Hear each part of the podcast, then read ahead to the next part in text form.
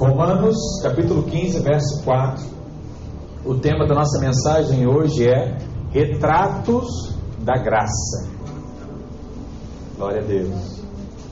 Romanos 15, verso 4 diz assim: Pois tudo quanto outrora foi escrito para o nosso ensino, foi escrito, a fim de que pela paciência e pela consolação das Escrituras tenhamos esperança. Diga, esperança. Vamos orar, Pai, em nome de Jesus. Abrimos o nosso coração, abrimos a nossa vida, abrimos a nossa mente, para que o Senhor fale conosco. Sabemos que nada somos sem ouvir e perceber a Sua presença. Que o Senhor possa falar no nosso coração nessa manhã. Que o Senhor venha trazer luz. Que o Senhor venha trazer promessas que o Senhor venha edificar o teu querer e a tua vontade nas nossas vidas, em nome de Jesus. Que possamos enxergar a Cristo através dessa mensagem, que possamos enxergar a Cristo em cada área da nossa vida, em nome de Jesus. Amém. Glória a Deus. Aleluia. Irmãos, muitos aqui gostam, né, ou já estão aí acostumados com fotografias. Com certeza, a maioria aqui já fez ou tirou uma foto. E o que mais está em alta hoje são o que? As selfies, né? Pessoas pagam aí 5, 6, 10, 12 mil reais em um aparelho que tira uma selfie de qualidade. Porque é o que está na moda. E onde as pessoas né, se auto uh, tiram a, a, foto própria, né, ou com amigos, elas são chamadas de fotografias, né, retratos, que antigamente tinham um papel muito forte, né, e tem até hoje, na nossa história, na nossa família, né? E quando você começa a olhar fotos antigas e você vê as fotos novas, você vai vendo como a sua vida tem mudado, né? como as coisas têm sido de fato diferentes.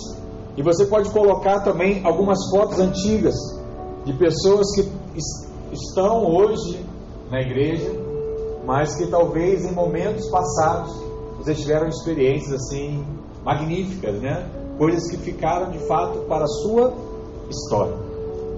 Fotografia ela tem esse poder de você olhar e ver da onde você veio, para onde Deus te levou e principalmente conservar momentos preciosos da sua vida. Eu li uma vez uma ilustração que dizia que a nossa vida ela é igual um álbum de fotografia, principalmente o casamento. E ele fala algo interessante dessa ilustração. Ele diz assim: Olha, você já procurou alguma fotografia de um álbum onde as pessoas estão tristes? Normalmente isso não tem, porque o que fica registrado são os momentos de alegria. Mas isso quer dizer que não houver momentos de tristeza? Não, existiram. Só que eles foram apagados. Sabe o que vai acontecer com a sua vida, com o seu casamento, com a sua história? Todos os momentos tristes serão apagados. E o que vai ficar para sempre são os momentos de alegria são as boas lembranças, são o cuidado de Deus sobre nós. Então, o retrato ele tem esse poder e ele é usado para matar a saudade de alguém que nós conhecemos e talvez não tenhamos mais a presença dessa pessoa hoje, mas também para que tenhamos uma ideia de quem é a pessoa que ainda também não conhecemos. Algumas pessoas você simplesmente não conhece, mas já sabe quem ela é pela foto. Por isso, é comum famílias terem e possuírem álbum de fotografia. É comum você chegar na casa de alguém e a pessoa abrir o álbum lá do casamento, né, do nascimento do filho. Pelo menos assim era antes, né? Hoje talvez você vai olhar no, no tablet, vai olhar no, na televisão, você vai ver lá aquela transformação. E a Bíblia, ela também é um álbum de família, onde Deus colocou inúmeros retratos do seu filho. Ele pegou Jesus e fotografou ele lá, pequenininho, ele bebezinho. Ele é o início de toda a história. E cada livro da Bíblia, cada evento bíblico, cada personagem bíblico dentro de si tem um retrato do seu filho. Tem um retrato de Cristo. E a maneira como Deus esconde é uma maneira que somente aqueles que têm um coração para o Senhor podem encontrar seu filho escondido em cada uma dessas passagens bíblicas. É mais ou menos como aquele jogo que costumávamos brincar, né? Tem um animal escondido no desenho, procure esse animal. Né? Os mais novos, onde está o óleo? Né? Você está lá, tudo está lá, mas você não consegue enxergar o que está no fundo. Mas ali tem uma imagem. Se você não for cuidadoso, você não consegue observar o que aquela imagem está te passando. Mas se houver cuidado no seu coração, você é capaz de decifrar a imagem, decifrar o código e entender aquilo que a imagem quer te passar. Assim, muitas vezes é a palavra de Deus. Se você se dedicar, se você olhar com o olhar de Deus, você começa a decifrar aquilo que está na palavra. E você começa a ter revelação de tudo que Deus tem. Hoje, eu quero mostrar para você alguns retratos maravilhosos de um álbum de fotografia no qual Deus coloca à nossa disposição no dia a dia, que é a sua Bíblia, que é a palavra de Deus. E o primeiro retrato que eu quero chamar a sua atenção é o retrato do marido e do voto da mulher. Lá em Números, capítulo 30, nós lemos a respeito de algo que parece completamente fora de contexto nesses dias. Mas eu quero usar para que você possa perceber, perceber com a chave da graça como Deus fez, como ele Deus, como ele faz e como você consegue enxergar Cristo em todas as coisas. Vamos ler Números capítulo 30, verso 10. Diz assim: Porém, se fez voto na casa de seu marido, ou com juramento se obrigou a alguma abstinência, e seu marido soube, e se calou para com ela, e lhe não desaprovou, todos os votos dela serão válidos. E lhe será preciso observar toda abstinência a que a si mesma se obrigou. Porém, se seu marido lhe anulou no dia em que o soube, tudo quanto saiu dos lábios dela, quer dos seus votos, quer da abstinência que a si mesma se obrigou, não será válido. Esse poder está sobre aí os, os homens. Ah, seu marido lhes anulou, e o Senhor perdoará a ela todo voto e todo juramento com que ela se obrigou para afligir a sua alma, seu marido pode confirmar ou anular. Porém, verso 14: se o seu marido dia após dia se calar para com ela, então confirma todos os votos dela e tudo aquilo a que ela se obrigou, porquanto se calou para com ela no dia em que o soube. Porém, se luz anular, depois de os ter ouvido e não feito nada, né? Responderá pela obrigação dela. Olha que coisa. Cada voto, cada juramento que a mulher fizesse naquela época, o seu marido poderia confirmá-lo ou poderia anulá-lo. A Bíblia diz que se o marido se calasse, então ele estaria confirmando o voto. Ele não poderia mais se opor ao voto que a sua mulher havia assumido diante de Deus. E se uma mulher fizesse votos perante Deus, e então seu marido ouvisse e não dissesse nada sobre aquilo, todos os votos permaneceriam e ela seria responsável pelo próprio voto. Em outras palavras, né? Se ela não cumprisse seu voto e o resultado da quebra do voto fosse a morte, então ela morreria. Não haveria jeito, né, se assim fosse o voto que ela tivesse feito. Mas podia ser que depois de alguns dias ela resolvesse anular aquele voto. Ela poderia, mas teria que levar a culpa dela, ou seja, ela deveria assumir a responsabilidade do que ela havia comprometido com aquele voto. E se você ler esse texto de uma forma superficial, você vai tirar alguns ensinamentos, você vai ver como era naquela época o relacionamento de um homem e de uma mulher, como era o casamento, como era a responsabilidade que havia sobre o marido naquela época. Você pode tirar esses ensinamentos básicos da leitura da palavra. Mas eu quero ir com você nessa manhã um pouco mais profundo, porque como eu disse no início, as escrituras elas desvendam a pessoa do Senhor Jesus. E a mulher aqui representa Israel. E para nós, a mulher aqui aponta para a igreja. E toda essa história nos faz lembrar de Israel ao pé do Monte Sinai. Eu não sei aqui quantos lembram dessa passagem bíblica, mas a palavra diz que antes de Israel receber os dez mandamentos, eles fizeram um voto. Eles falaram o seguinte, está lá em Êxodo 19, verso 8, né? Eles disseram de forma solene: tudo o que o Senhor falou, faremos. Tudo. Assim como Pedro falou para Jesus, né? Nunca te negarei. E vocês sabem qual foi o final da história de Pedro, qual foi o meio da história de Pedro. E você também sabe o que aconteceu com o povo de Israel. Os judeus, eles acreditam que ali no Monte Sinai o Senhor se casou com Israel. Deus fez uma aliança com Israel. E naquele momento, a palavra diz que Deus não disse nada. O povo de Israel falou assim: o que Deus pediu, eu vou fazer. Deus já sabia que eles não iriam fazer, sim ou não? Deus poderia anular o voto. Ele é o marido. Só que ele não falou nada. Por quê? Porque Deus queria que eles descobrissem a natureza do pecado na vida deles. Lembre de uma coisa: Deus não faz nada obrigado.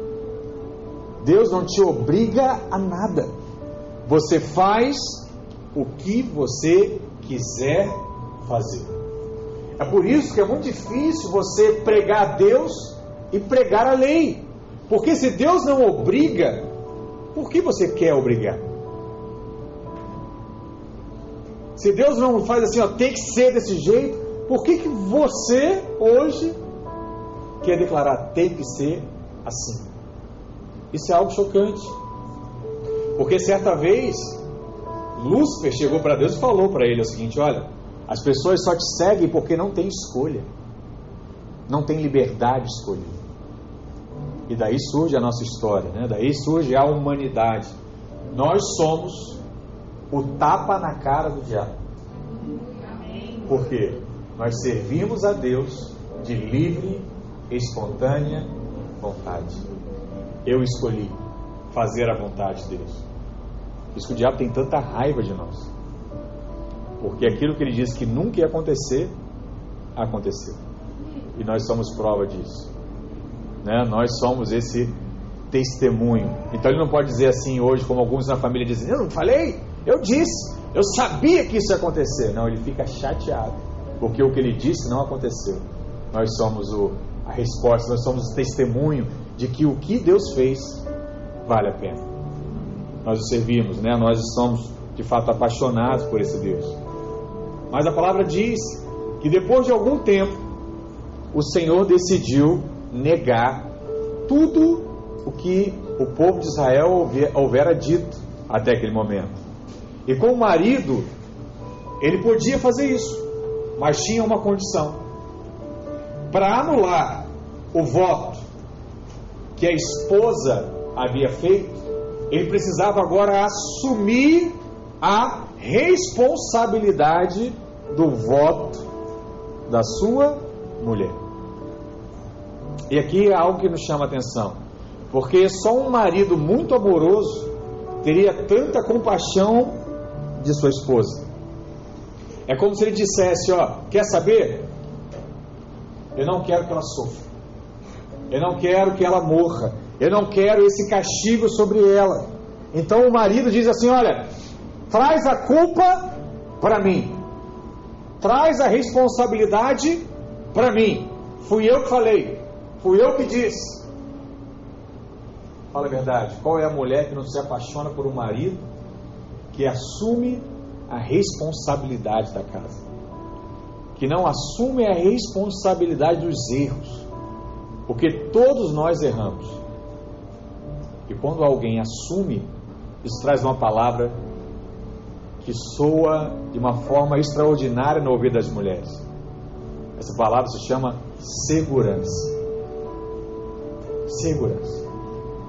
O que nós queremos diante de Deus é segurança, paz, saúde. É o que é isso? É eu saber que em Deus eu estou seguro. Ele vai cuidar das minhas finanças, Ele vai cuidar do meu relacionamento, Ele vai cuidar da minha saúde, Ele vai cuidar dos meus filhos, Ele vai cuidar da minha fé, Ele vai cuidar da minha esperança, tudo está nele. Porque eu tenho prazer na segurança. Quando você se vê como a igreja, que é a noiva, e Cristo é o marido, é isso que você espera, sim ou não?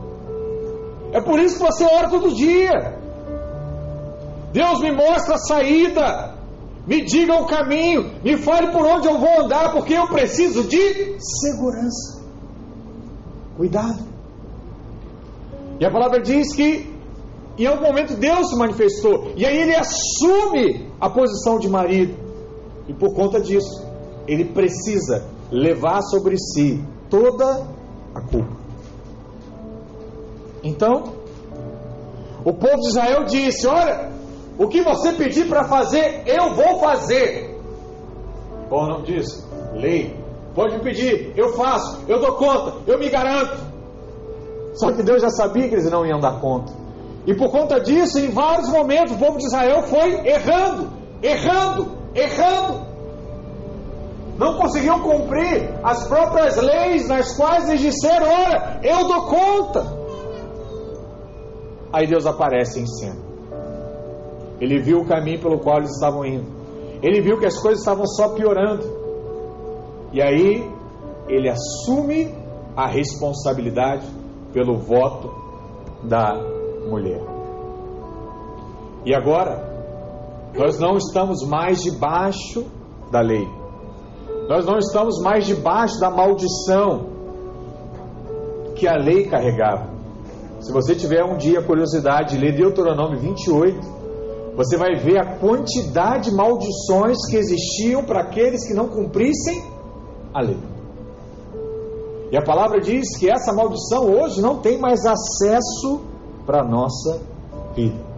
E por que, que isso aconteceu, pastor? Porque alguém assumiu a responsabilidade e decidiu levar sobre si a culpa. A culpa agora está sobre ele. Ele carregou a culpa em nosso lugar. Deixa eu falar algo para você. Nós não estamos mais sobre a lei e ponto final. Você precisa enxergar isso. Para nos tirar da lei, o Senhor Jesus teve que morrer na cruz. Ele era o marido que se calou a respeito do voto. Uma das razões que Jesus morreu na cruz além de enterrar os nossos pecados, está lá em Gálatas 3, verso 13, que diz assim: Cristo nos resgatou da maldição da lei, fazendo-se maldição por nós, pois está escrito: Maldito todo aquele que se pendurar no madeiro. Você sabia que Jesus poderia ter morrido por apedrejamento? E vou te falar mais: o costume judeu naquela época, a pena capital, a pior pena era de apedrejamento. Se você olhar lá Estevão, se você olhar a prostituta, o que, que os judeus queriam fazer naquele momento? Pegar a pedra e tacar. Com a mulher, Jesus apareceu no meio e interrompeu. Com Estevão foi até o final. Porque essa era a pena do povo judeu. A pena da cruz era uma pena sobre a responsabilidade do Império Romano. Os romanos que tinham o costume de é, decretar a pena de morte e a pena ser a cruz.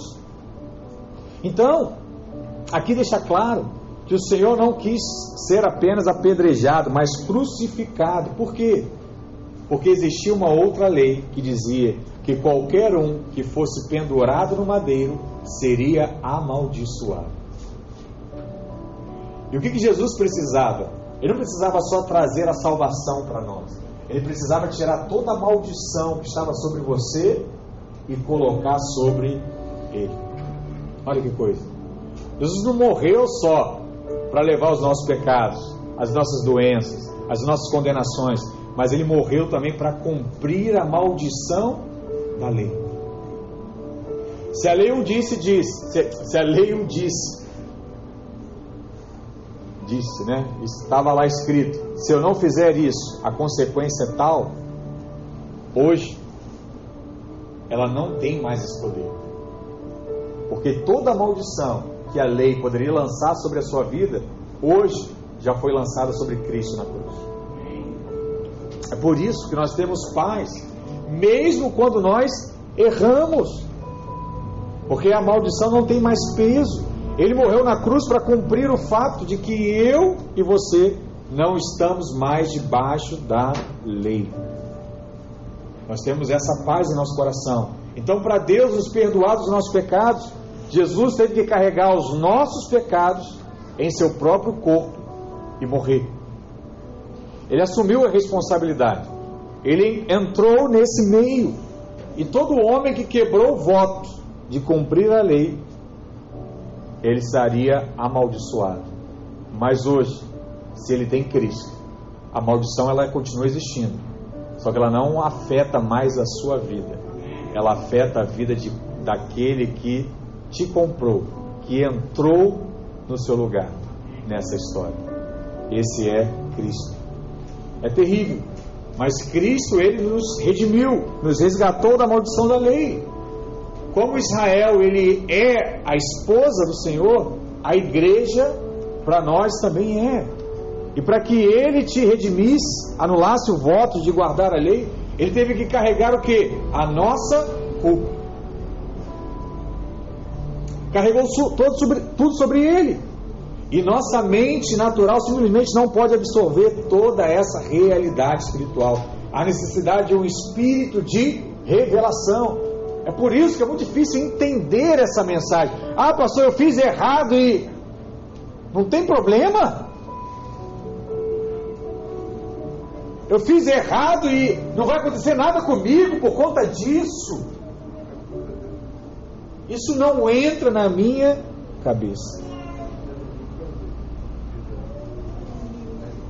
A culpa, a maldição, continua existindo.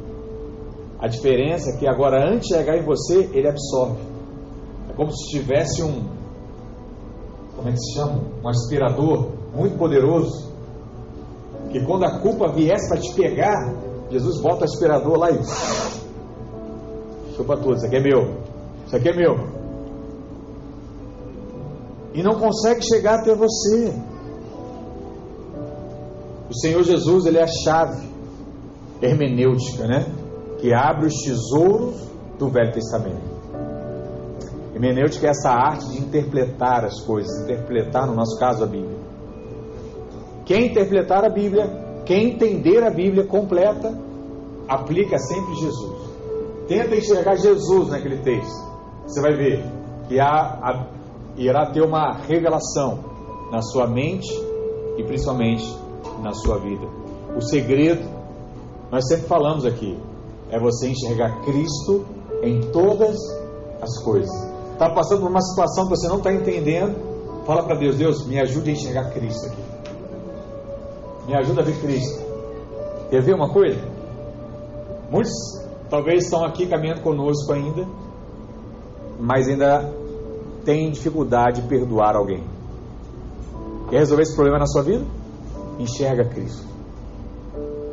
Diga assim: se Cristo estivesse aqui, o que ele faria? E aí, nessa hora, você vai ouvir Deus falar com você. Ele fala assim, pastor, eu queria ouvir Deus.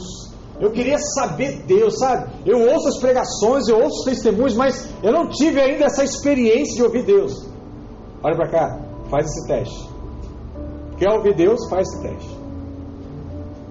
Nessa hora, Deus vai colocar na sua mente o que Ele gostaria que você fizesse. Sabe o que é isso? É enxergar a Cristo. Enxergou Cristo, fez o que Ele falou. Sabe o que vai acontecer? Restauração, aliança, perdão, amor, graça. Porque aonde Deus está, o diabo tem que ir embora. Aonde a luz está, as trevas vão ser dissipadas. Não tem jeito. Então, não fique debaixo dessa ilusão que ouvir Deus é muito difícil, que ouvir Deus é muito complicado, que eu tenho que fazer 99 semanas de práticas e é, votos e andar descalço e fazer tal coisa para ouvir Deus. Não, rapaz, ouvir Deus é muito simples. Se você fizer o teste hoje, você vai ouvir Deus. Deus vai falar com você. Agora, viva o que Ele está falando. Porque se assim você o fizer, tudo na sua, tudo na sua vida vai ser resolvido, restaurado e você vai experimentar uma vida ainda mais plena na presença do Senhor. Amém? Esse é o primeiro retrato. O segundo retrato que eu quero falar com você é o retrato da lei do escravo hebreu. Há uma imagem muito bonita do que Jesus fez por nós, escondida nessa lei do escravo hebreu. Lá em Êxodo 21, verso 2, diz assim: Se comprares um escravo hebreu, seis anos servirá, mas ao sétimo sairá forro de graça. Se entrou solteiro, sozinho sairá. Se era homem casado, com ele sairá sua mulher. Se o seu senhor lhe der mulher, e ela der à luz filhos e filhas, a mulher e seus filhos serão do seu senhor, e ele sairá sozinho. Porém, se o escravo expressamente disser: Eu amo meu senhor, minha mulher e meus filhos, não quero sair forro. Então, o seu senhor o levará aos juízes e o fará chegar à porta ou à ombreira, e o seu senhor lhe furará a orelha com uma sovela, e ele o servirá para sempre. Uau! Um escravo hebreu só podia servir ao seu senhor por seis anos. No sétimo ano, o seu senhor tinha que dar liberdade para ele. Era lei naquela época. Então, nenhum escravo, a princípio, era eterno. No sétimo ano, ele sairia livre.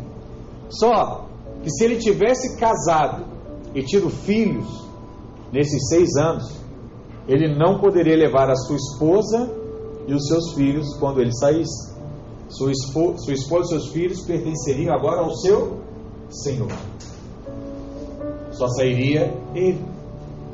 Mas a palavra diz, né, que se o servo dissesse, eu não quero sair livre, mesmo que esse seja o meu direito, eu quero continuar servindo, porque eu amo meu Senhor, eu amo a minha esposa e eu amo os meus filhos. Então a palavra diz que ele levava aquele homem diante dos juízes e dizia: Olha, Fala para esse povo aqui, ó, o que, que você quer? Não, eu amo meu Senhor, eu amo a minha esposa, eu amo meus filhos e eu quero continuar te servindo.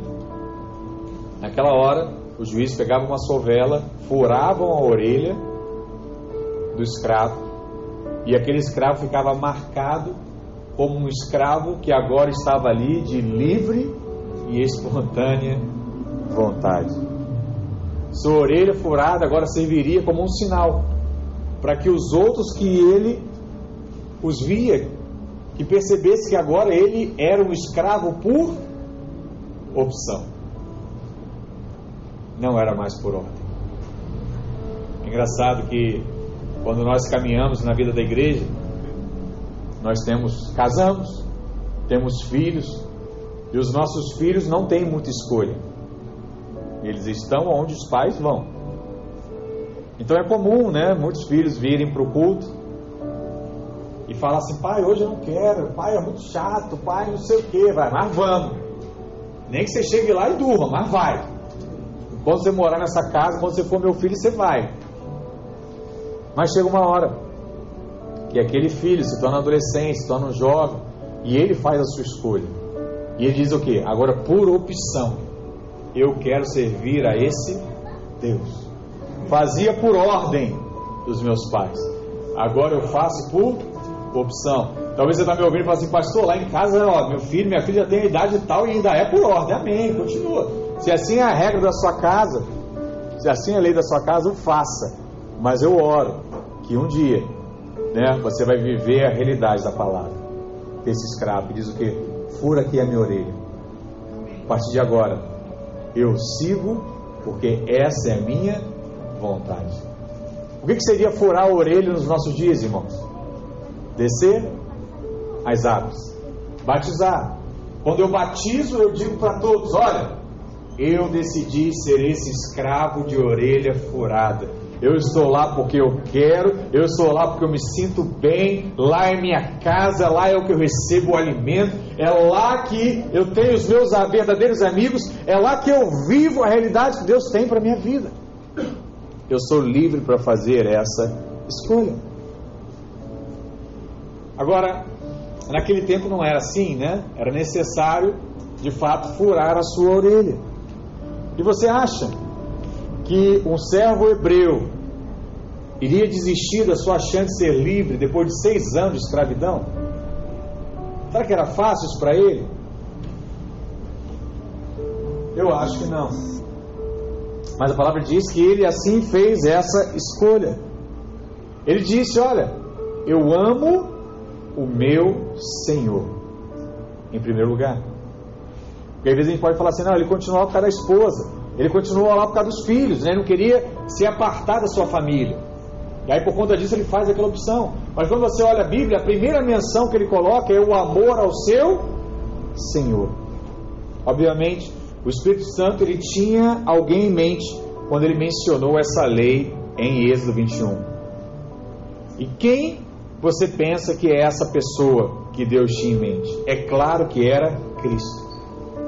Normalmente nós aplicamos a esse texto a nós mesmos, mas na verdade esse texto aqui ele também aponta para Cristo. A lei ela se torna muito bonita quando conseguimos enxergar a Jesus nela. Muita gente diz assim, pastor, a lei está lá, eu tenho que tirar, eu, eu não leio mais o Antigo Testamento. Não, você lê, mas enxerga Cristo. Porque o que é enxergar Cristo no Antigo Testamento? É enxergar que Cristo já cumpriu aquilo. Que Cristo já veio para manifestar a resposta para aquela situação. E quando eu enxergo isso, eu vejo tudo aquilo que Jesus já fez pela a minha vida. Por causa disso, ele foi açoitado, depois perfurado, assim como o escravo. Ele fez uma opção. Ele poderia ser livre, mas ele disse assim: não, pode furar a minha orelha. Jesus foi no padrão mais alto, porque agora eram muitas pessoas, a família era muito grande. Aí ele fura as mãos, ele coloca um espinho sobre a cabeça. Eu imagino que quando nós chegarmos no céu, ele vai mostrar para nós as suas cicatrizes. É assim como um homem quando vai para a guerra, né? E a pessoa olha para ele e fala assim: Olha, essa é a minha história. Aqui foi a batalha tal, aqui foi a luta tal, aqui foi tal coisa que eu vivi. Assim talvez sejamos quando nós vejamos a Cristo. Talvez algumas marcas ele vai guardar, só para que você veja o que ele já fez por nós. O que ele operou por, por nós. Por isso o apóstolo, o apóstolo Paulo, escrevendo em Filipenses, ele afirma que ele se fez servo pela nossa vida. Olha o que diz lá em Filipenses 2, verso 7. Ele, subsistindo em forma de Deus, não julgou como usurpação a ser igual a Deus. Antes, a si mesmo se esvaziou, assumindo a forma de servo, tornando-se obediente até a morte e morte de cruz. É algo extraordinário que vê que o Filho de Deus se fez escravo por nós. A palavra no original aqui, doulos, significa isso, escravo. E Jesus, ele foi o perfeito servo e disse: Eu amo ao meu Senhor, eu amo a minha esposa e eu amo aos meus filhos. Eu não vou sair livre por conta do amor que eu tenho a todas essas pessoas. Quem era o Senhor de quem era o Senhor de Jesus? Deus. Eu amo a Deus. Quem era a sua esposa? A igreja. E os filhos? A descendência dela. Se você conseguir ter essa revelação, você vai dizer assim: Uau, como Jesus me ama. Ele pagou um alto preço para que eu experimentasse da Sua presença aonde eu estivesse. Em que momento Jesus fez isso? Lá no Getsemane. Se possível for, passa de mim esse cálice. Mas não é, eu assumo. Eu assumo essa responsabilidade. Eu furo a minha orelha. Eu assumo essa aliança agora. Porque eu amo ao meu Senhor. Eu amo a minha esposa. E eu amo os meus filhos. Por isso, é um erro você pensar que ainda possui algum pecado que não foi perdoado. Se você acredita nisso, você está dizendo o seguinte: olha, Jesus sofreu, mas não foi o suficiente. Só que o que Jesus disse lá na cruz? Está suficiente, né? Em outras palavras, ele diz o quê? Está consumado. Tudo, tudo já foi feito. Não há mais nada que o homem possa fazer, porque tudo já foi consumado nele. Você sabe qual seria o maior insulto que você poderia falar para Cristo? É crer que seus pecados não foram perdoados ainda. Porque quando você pensa assim, quando você age assim, você despreza a maior obra que ele fez, que, que foi ir para a cruz. Eu quero dizer para você nessa manhã, guarda isso no seu coração. Você está perdoado de todos os pecados na sua vida. Porque o pastor é bom? Porque essa pregação é bonita? Não porque Cristo decidiu por isso há mais de dois mil anos atrás. Toda a culpa está sobre a vida dele. Quando Jesus optou de não ir embora, ele podia ter descido de Getsemane e falado assim: agora eu vou fugir e vou ver a minha vida pregando o Evangelho. Quando ele falou assim: não, deixa, eu vou me entregar. Pedro tentou, cortou a orelha lá do soldado. Jesus veio lá e falou: Pedro, você não entendeu nada. Para com isso. Eu estou escolhendo ir. Uau. O que Jesus queria deixar claro? Ele não estava fazendo nada forçado, irmãos. Ele decidiu ir para a cruz. Ele foi feliz para cumprir um propósito eterno. Essa afirmação pode chocar algumas pessoas religiosas, mas no céu hoje Jesus é sempre um homem e sempre um servo. Ele fez essa escolha. Eu não vim para ser servido, eu vim para servir. Que momento ele serviu? Serviu com a sua própria vida. Mas às vezes eu posso perguntar assim, falar, pastor, mas ele não é o Senhor? Sim, ele é o Senhor. Mas ele é o Senhor. Mas ele também é o servo. É isso que muita gente confunde na vida conjugal. Pastor, a Bíblia ensina que o homem é o cabeça. O Senhor prega e fala sobre isso. Mas o homem, que é o cabeça, também é o servo. O homem que é o cabeça também é aquele que traz segurança para sua casa, aquele que protege a sua esposa, aquele que oferece a sua própria vida por ela. Então a esposa não tem medo, aonde ela entrar, negócio, lugar, se o marido estiver ali, ela sabe. Se acontecer alguma coisa, meu marido vai me defender. Ah. Às vezes a gente usa esses exemplos, né? Fala assim, pastor, então Deus está falando muito comigo. Meu marido falha todo o tempo. É difícil enxergar essa imagem. Usa outro exemplo, pastor. Não, mas é o seu marido que vai se alinhar com essa imagem de Cristo. Em nome de Jesus, porque essa é a vontade de Deus. Quando Pedro ele se recusou a permitir que Jesus lavasse os pés, o que, que o Senhor falou para ele? Se eu não te lavar, não tem partes comigo. Por que, irmãos? É preciso humildade para permitir que Jesus nos ministre. Né? É preciso ter humildade para ouvir Deus falar com você. Olha para cá. Quem aqui que nunca passou por uma situação assim? Tem um amigo seu que fala assim para você: Olha, Fulano, faz desse jeito. O que você está fazendo não está certo. E aí você respondeu: Você não sabe de nada. Você não sabe o que eu estou vivendo. Você não sabe o que eu estou passando. Você falar de fora é mole. Vem viver a minha realidade aqui para você ver se você faria diferente.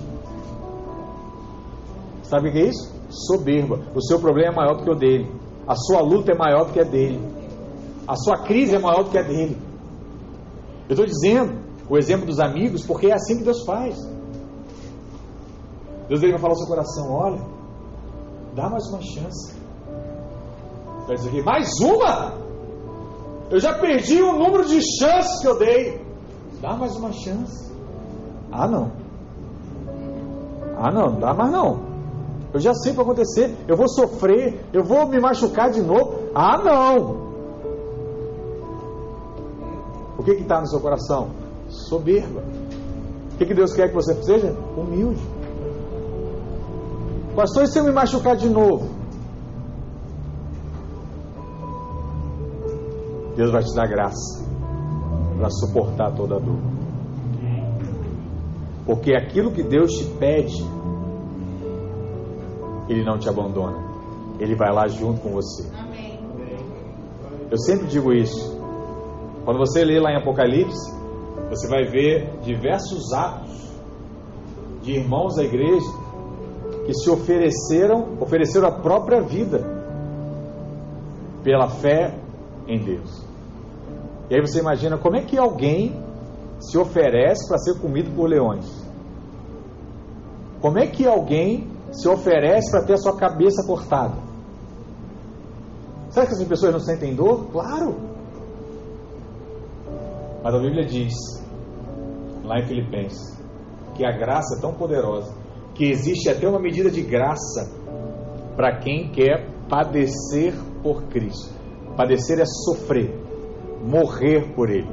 Então, até quem faz isso, não faz no seu esforço. Não faz porque é brabo. Ah, eu sou brabo, eu vou lá, pode me levar. Não. Faz porque Deus dá forças para que ele suporte aquele nível de pressão. Às vezes assim, pastor, eu não, eu não me vejo indo para o Iraque, eu não me vejo indo para a África muçulmana, eu não me vejo para lá. Você não vai mesmo, você só vai se Deus te mandar. Porque ninguém é doido. Pagar uma passagem para o lugar falar de Jesus sabendo que vai morrer. Não vai. Não vai. Aí eu vou assim, mentira, não vai. Você só vai se Deus falar com você. E se for jovem, só vai falar com teu pai e com a tua mãe. Tem que falar com muita gente. Depois quando aquele vem aqueles adolescentes sonhadores, fala assim, ai, o meu sonho. Eu falei, amém, irmão, glória a Deus, aleluia. Quando chegar a hora, você me conta. Saber se é isso mesmo que você quer. Seu Ricardo outro dia contou, né, do voto dele de queria fazer um voto de celibato, né, de não casar. E aí ele agradece o pastor dele falou assim: "Não, vai pensar mais um pouco, meu filho. Dá um ano aí de oração, né?" Nesse ano ele conheceu a pessoa e desistiu do voto, graças a Deus, né? Aí ele fala que o pastor foi sábio com ele. Eu também sou assim, irmão, vai, vai orar. Vai ver se é isso mesmo, né? Ontem mesmo eu estava conversando com a pastora, eu falo isso, né? Às vezes a gente quer decidir as coisas muito rápido. Eu só decido quando Deus fala comigo. Tranquilo. Meu amor, e aí o que, que eu faço? Não sei. Calma. E aí, não sei. Calma. E Deus age. E ele mostra, ele dá a direção, ele mostra o caminho, ele mostra a melhor forma de ser feito. Mas há um princípio, né, no servir. Jesus ele quer nos ensinar isso também. Um dos criminosos que foi crucificado com Jesus disse de si mesmo e do outro ladrão. Ele falou assim: ó, nós na verdade com justiça porque recebemos o castigo que nos que nos atos merece, mas este nenhum mal fez. E acrescentou: Jesus, lembra-te de mim quando vieres no teu reino. Mesmo no meio do sofrimento, alguém lhe trouxe alegria no coração pedindo algo. Sabe o que Jesus respondeu para aquele ladrão? Hoje mesmo te digo que estarás comigo no paraíso. Aí choca todo mundo. Ladrão miserável! Vai estar com Jesus no paraíso, eu aqui, ó, todo dia, pastor, todo dia acordando cedo, orando, lendo a Bíblia, ah, sabe, limpando o prédio, ajudando. Aí Deus fala que tudo isso é como um trato de imundícia. Tudo que você lembra que você faz para Deus, Deus não considera. Deus só considera aquilo que você não lembra. Porque você não fez no seu esforço. Você fez porque Deus agiu através da sua vida. Deus te trouxe, Deus te abençoou. O que alegra o Senhor é quando ele encontra um pecador disposto a receber dele. O que alegra o homem de Deus é quando você encontra um pecador dizendo assim: fala de Deus para mim, me conta essa história, me faz entender esse Deus que você entende. Eu quero viver isso, eu quero ter essa experiência, eu quero ter minha família transformada. Diz para mim. Sabe o que você encontra isso? Na casa de paz. É o pecador clamando: fala para mim, me diga, me ajuda, me transforma, me orienta. E aí você vai falando do amor de Deus. Eu não sei se houve algum escravo hebreu que optou por não sair livre nos tempos bíblicos, mas eu creio que a maioria deles se entregou por amor ao seu Senhor, à sua mulher e aos seus filhos. E o que impressiona é que eu fico pensando naquela mulher que ao deitar com seu marido e ver ele lá, trabalhou o dia todo, pegou no sono, e quando ela olha para ele, vê aquela orelha furada. E ela deve pensar o seguinte: olha, esse homem podia ter ido embora, podia até ter constituído uma outra família, mas ele abriu mão da sua liberdade por mim. O que você acha que deve encher o coração daquela mulher? amor pelo seu marido. O que, você acha que deve encher o seu coração quando você entende e tem revelação dessa história? Seu coração deve se encher de amor por Cristo. E é por isso que nós vivemos o que vivemos hoje, porque reconhecemos o alto preço que foi pago e a escolha que ele fez por nós. Por isso nós o amamos. Sabe por quê? Porque ele nos amou primeiro. Não foi você que escolheu amar Jesus. Ele que te amou primeiro. E esse amor dele te constrangeu. E é por isso que hoje você decide que quer amar mais a Ele. No céu, um dia, nós iremos ver as suas feridas. E vamos lembrar que Ele não tinha que ter permanecido ali, mas Ele fez aquilo por nós. Por amor a nós. Por amor à nossa história que ainda está sendo escrito, mas ele já sabe que ao final ele estará com você, ele irá te abençoar, porque o marido traz proteção, segurança, todas as coisas necessárias para você ter uma vida tranquila. Amém? Eu falo para minha esposa, né? Eu brinco com ela, falo assim, meu amor, você não sabe nem quanto é que é a conta de luz e de água. Deve ser uma vida muito tranquila, não tem preocupação. Né? Se alguém vai fazer, não, meu marido que sabe, ele vai resolver. Traz isso para sua vida com Deus. Você precisa se preocupar. Seu pai vai resolver as coisas. Entende o que eu estou falando? A igreja é o homem e a mulher. Se aplica a mesma coisa. Eu não preciso me preocupar. Deus vai prover o que for necessário. Em nome de Jesus. E por último, é o retrato da oferta. existem vários tipos de ofertas no Antigo Testamento. De maneira simplificada, podemos dizer que as ofertas eram classificadas das seguintes formas: oferta pelo propósito sacrifício, oferta pelo tipo e oferta também de apresentação. Então, a oferta pelo propósito do sacrifício, ela tinha três propósitos diferentes. Tinha a oferta pelo pecado, tinha a oferta pela culpa e a oferta de ações de graça. Pelo tipo de oferta existia a oferta de holocausto, a oferta, a oferta de manjares e a oferta de libação.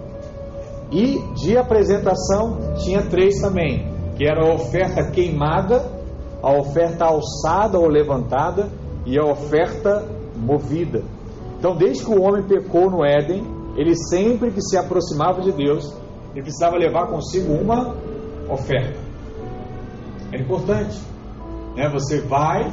Isso é, isso é engraçado que até hoje acontece assim, né? Você vai na casa de alguém você leva uma oferta, né? uma lembrança. Mas naquela época era assim. Sempre que o homem se aproximava de Deus, ele deveria levar uma oferta. E na mente deles, aquela oferta tinha o poder de resgatar as suas dívidas, de resgatar a sua culpa e de deixar ele lá limpo diante de Deus. Mas a duração dessas ofertas, ela era muito curta, até que veio a plenitude dos tempos e Deus enviou seu filho, nascido de uma mulher, para ser a oferta completa e definitiva que nos aproximaria diante do Pai.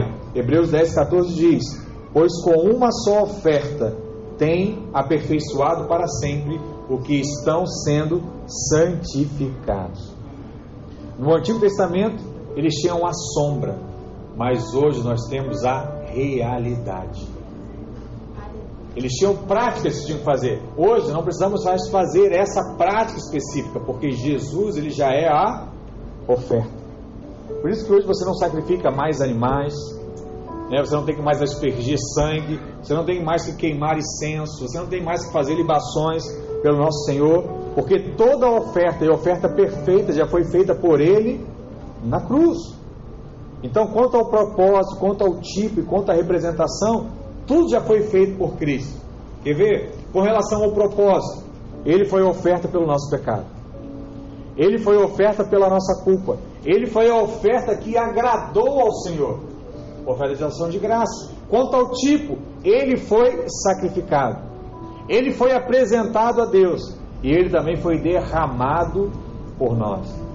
E quanto à apresentação, ele foi o que? Queimado, ele foi levantado e ele foi movido na cruz.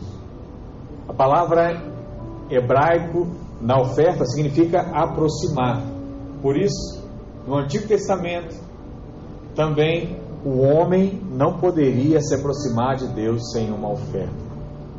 Hoje, para você se aproximar de Deus, você tem que reconhecer a oferta. Qual foi a oferta?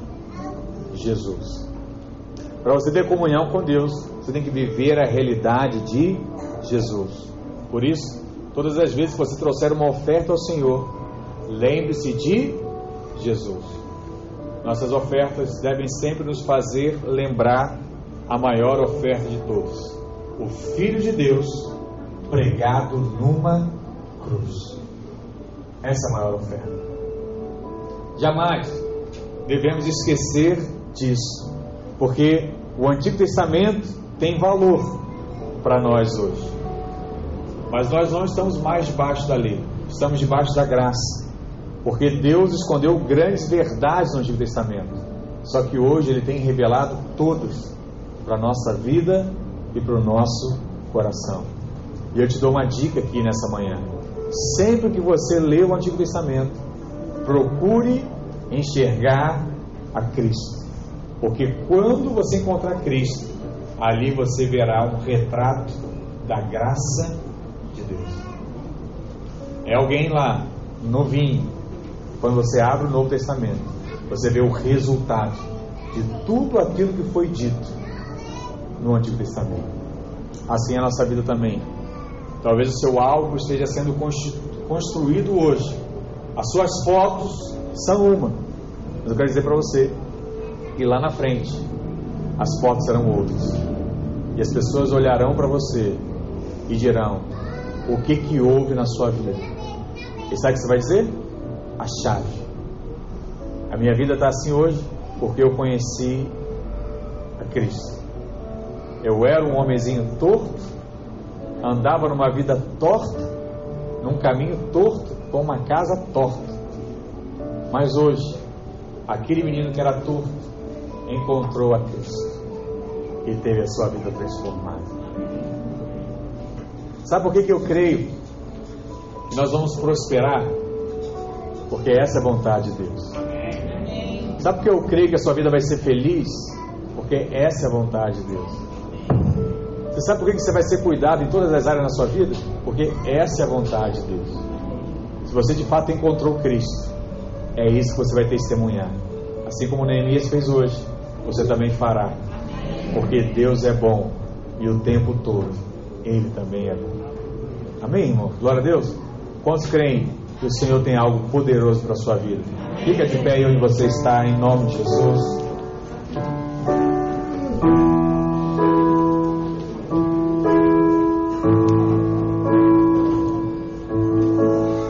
Eu queria que nessa manhã você lembrasse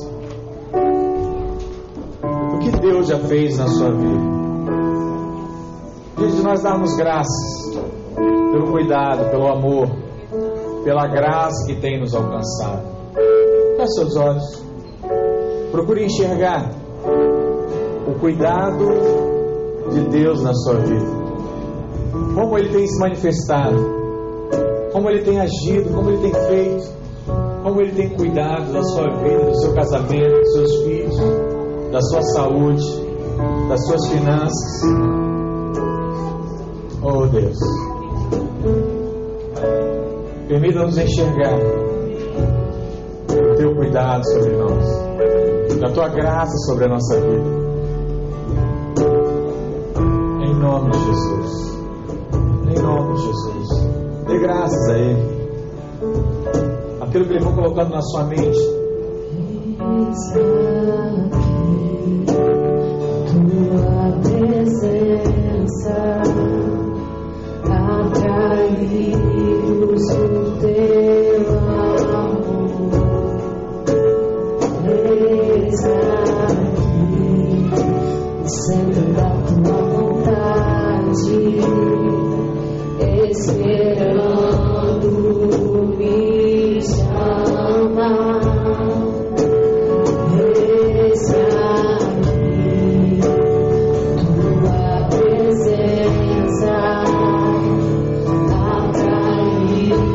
see you there.